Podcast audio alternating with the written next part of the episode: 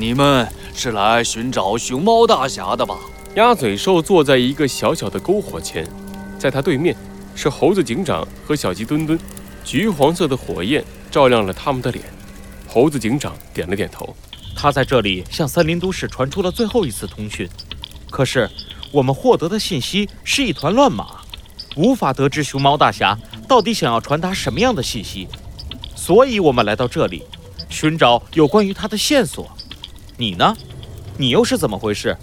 你和熊猫大侠到底是什么关系？为什么会出现在这里？我，嗯，那就简单的自我介绍一下吧。曾经的我是破坏者联盟的首席科学家。什么？猴子警长和小鸡墩墩忍不住张大了嘴巴。他们完全想不到，眼前这只怂怂的鸭嘴兽居然是一名科学家。我和熊猫大侠，呃，应该算是朋友吧。哎，你知道的，像我们这种人，整天和科研打交道。熊猫大侠，嗯，可以算是我唯一的朋友吧。鸭嘴兽似乎没看到猴子警长和小鸡墩墩震惊的样子，他自顾自地拿着一根树枝，拨动着眼前的篝火。我待在这里是因为一个承诺，我答应过熊猫大侠，守在这里，绝对不让任何一个机器人跑出末日镇。什么？小鸡墩墩再次震惊地叫出了声。猴子警长认真地看向鸭嘴兽，这到底是怎么一回事？你的心里不是已经有猜测了吗？还问我干什么？鸭嘴兽无精打采地瞥了猴子警长一眼。猴子警长捏紧了自己的拳头，眼里有藏不住的震惊。这不可能！难道你要告诉我，那些机器人其实不是被控制的？他们已经拥有了自己的意识？嗯，哼，不愧是森林都市的警长，猜得真准。恭喜你，答对了。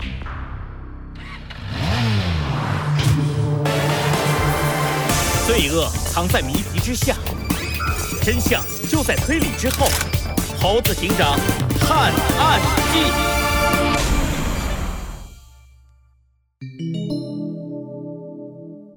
末日恐怖三。哎，你能跟我说说你是怎么猜出来的吗？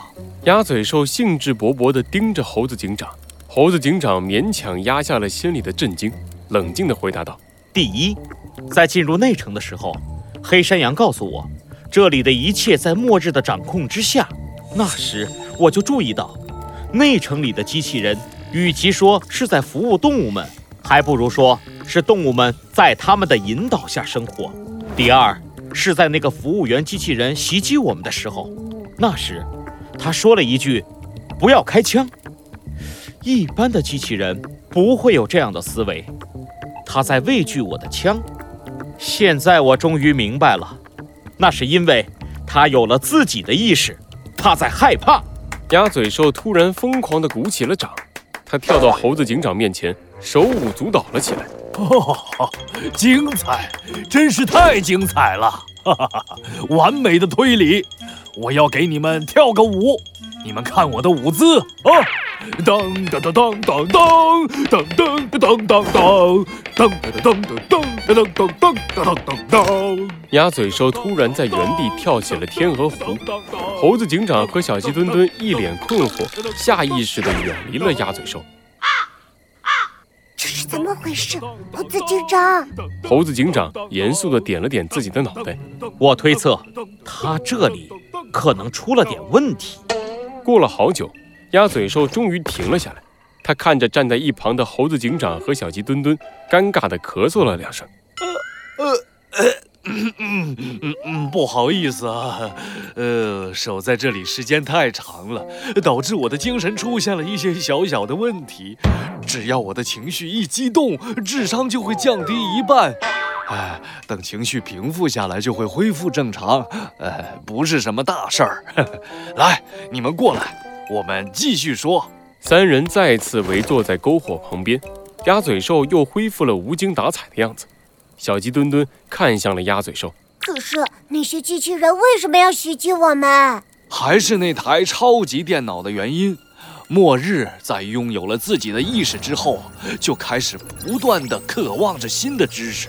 他和那些动物们达成了合作，由他操纵机器人，提供舒适安逸的生活，而那些动物则不断地帮他吸引新的动物进入内城，帮助末日获得新的知识。什么？黑山羊是第一个和末日达成协议的动物，它原本是破坏者联盟派出来抓我的追兵，不过在末日的诱惑下，它立刻背叛了破坏者联盟，开始为末日服务。嘿嘿嘿，内城里那么多动物，有一半是自己来的，另一半啊，就是被黑山羊引进去的。白天。他们在机器人的服务下过着舒适的生活，到了晚上，末日就吸收着他们的知识，利用他们的大脑。是不是很像家畜被圈养的家畜？什什么？小鸡墩墩已经不记得今晚是第几次喊出这句话了。鸭嘴兽瞥了他一眼，一副嫌弃小鸡墩墩很没见识的样子。不要再一直什么了。弄得我也一惊一乍的。要是变成了傻瓜怎么办啊？这些啊都不是最可怕的。你们知道最可怕的是什么吗？如果末日抓到了我，获得我脑袋里的知识啊，他就可以操控那些机器人进入外面的世界。只要连通外界的网络，全世界的知识都会被他占有。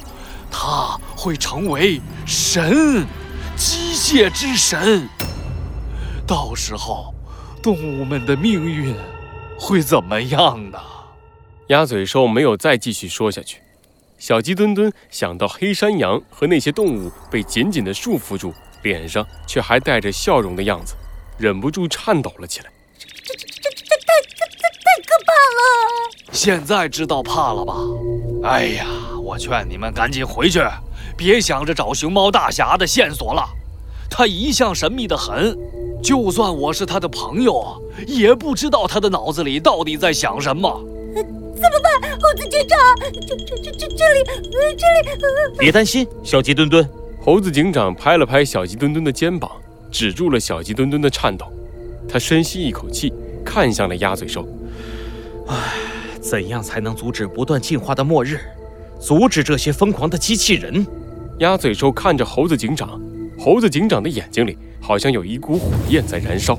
末日已经威胁到了动物们的生命，如果让内城的机器人全部跑到森林都市，后果不堪设想。我绝不能放任它继续这样下去。鸭嘴兽，告诉我打败末日的办法，我一定要阻止它。嗯。哎呀，你不行的，快放弃吧。鸭嘴兽摇了摇头，他还要继续说些什么。突然。远处，一只鸭子急急忙忙地跑了过来。哎，报报报报报报告老板，出事儿了！那些机器人，机机机器人在冲击城门，快快快要冲出来了！什么？鸭嘴兽一下子从地上蹦了起来，先是一脸震惊，然后就换上了一副傻呵呵的表情。机器人，机器人，有意思，有意思！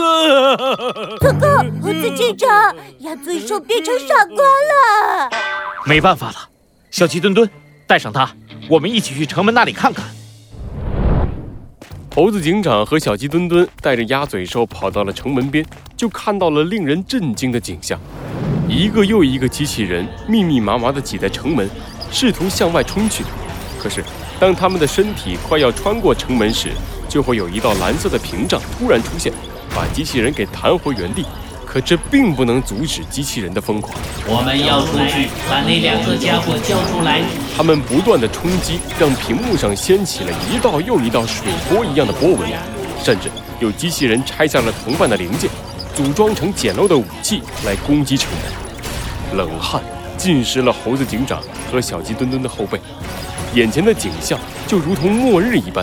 城门在机器人持续不断的冲撞下，显得岌岌可危。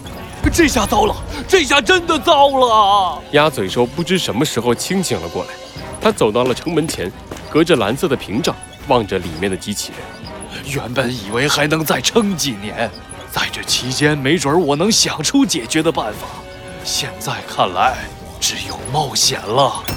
鸭嘴兽狠狠地咬了咬牙，转过身，你们不是想要阻止末日，想要阻止这些疯狂的机器人吗？跟我来，我们先去做一些准备，天亮之后进入内城。